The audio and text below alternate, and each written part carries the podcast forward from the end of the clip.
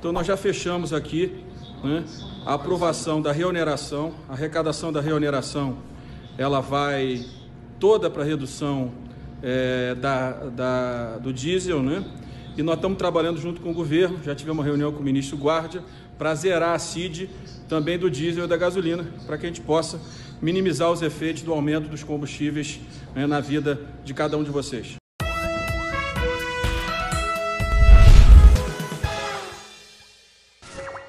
Presidente da Petrobras descarta mudança na política de preço dos combustíveis. Pois é, o fantasma intervencionista da presidenta inocenta até que tentou assombrar de novo a Petrobras nos últimos dias. Mas felizmente o presidente da estatal, Pedro Parente, conseguiu exorcizar mais uma vez esse demônio e afirmou que a política de reajuste dos combustíveis da estatal não será alterada. Ou seja, se o preço do petróleo ou do dólar subirem no mercado internacional, o preço dos combustíveis no Brasil vão subir também.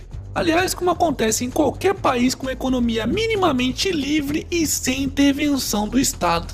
E por falar no preço dos combustíveis, CID será zerada para reduzir preços dos combustíveis, diz Maia. Isso mesmo, como a gente já estava prevendo aqui no Otário News desde a semana passada, o governo, através do presidente da Câmara dos Deputados, Bolinha, quer dizer, Rodrigo Maia, finalmente anunciou nessa terça-feira que vai zerar o imposto da CID para tentar reduzir o preço dos combustíveis no país. Oh, que legal! Só que, infelizmente, na prática isso não vai mudar muita coisa. Afinal de contas, atualmente o valor da CID representa apenas 10 centavos de real por litro no preço da gasolina e 5 centavos por litro no diesel. Lembrando que o imposto que realmente pesa no preço dos combustíveis no Brasil é o ICMS, que representa quase 30% do valor na bomba. Pois é, reduzir imposto é sempre bem-vindo. Mas se é para reduzir, então reduz de verdade, porra. E não ficar fazendo gracinha aí só porque as eleições estão chegando, né? Hashtag imposto é roubo. Momento Otário Quiz! E já que estamos falando sobre o preço da gasolina, será que você consegue dizer qual desses países, Alemanha, Chile, Brasil, Estados Unidos, Venezuela, Islândia e Rússia, possui a gasolina mais barata? E em qual deles será que a gasolina é mais cara? Aliás, será que você consegue ordenar esses países de acordo com o preço da gasolina, partindo do mais barato para o mais caro?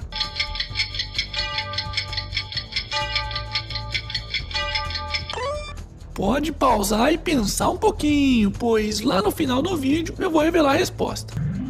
Ministro liberou verba da Caixa usada em negócio de filho. Aponta investigação. Tá aí mais uma vez uma estatal mostrando por que que ela realmente serve. Investigações apontam que o atual ministro da Saúde, Gilberto Roque, liberou, quando ainda era gestor do banco, recursos que foram usados na compra de uma casa lotérica que coincidentemente foi vendida por seu filho e seu enteado em Alagoas. Oh, que coincidência, né? Pois é, como sempre, estatais servindo para aparelhamento político e para beneficiar os amiguinhos do rei. Hashtag prende todo mundo. Momento E aí, já comprou seu otarinho? Oxi, meu rei! Então faça que nem o Diego, e levou o otarinho pra passear em Salvador! Isso mesmo, na Bahia! Oh, que legal! O quê? Ainda não comprou o seu? Tá esperando o quê então, pô? Corre lá na lojinha, eu vou deixar o link aqui na descrição do vídeo. Quero receber mais fotos, hein? Comitê da ONU rejeita recursos da defesa contra a prisão de Lula. Lembram-se daquele pedido feito pelos advogados de Lula, solicitando à ONU que o governo brasileiro impedisse a prisão do petista até o fim dos processos jurídicos? Pois é, o Comitê de Direitos Humanos da ONU rejeitou o pedido do Molusco para que a sua prisão fosse evitada, já que não encontrou nenhuma violação de direitos humanos no processo de prisão desse picareta e disse ainda que só tomará uma decisão final mesmo sobre esse assunto em 2019. Ai meu! ONU golpista! Quero ver mandarem prender um político tucano, seus fascistas! calma, filha da puta, pois tem tucano indo pra cadeia também.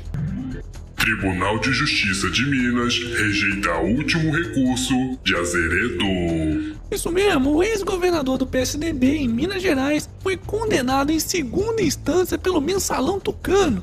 Agora ele já pode começar a cumprir os seus 20 anos de prisão por peculato, ou seja, desvio de dinheiro público e lavagem de dinheiro. Pois é, mais uma narrativa petista que vai pro ralo.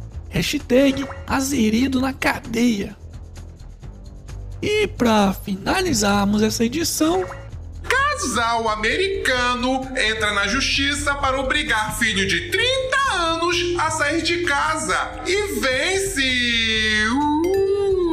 Se essa moda pegar no Brasil, vai ter youtuber que vive escondidinho na casa da mamãe para fugir de oficial de justiça, morrendo de medo de levar mais esse processo. É, minha mãe. Foda-se. E esse foi mais um Otário News com as principais notícias do dia. E aí, curtiu? Então se inscreve nessa bagaça e verifica se tá inscrito mesmo, porque o YouTube tá desinscrevendo todo mundo o tempo todo. E regaceira nesse like. Ah, e não se esqueça de conferir os otarinhos e otarinhas lá na lojinha do canal do Otário, hein? Quero receber mais fotos. Depois confere os links aqui na descrição do vídeo. E tá curioso para saber a resposta do quiz de hoje, né? Então, vamos lá.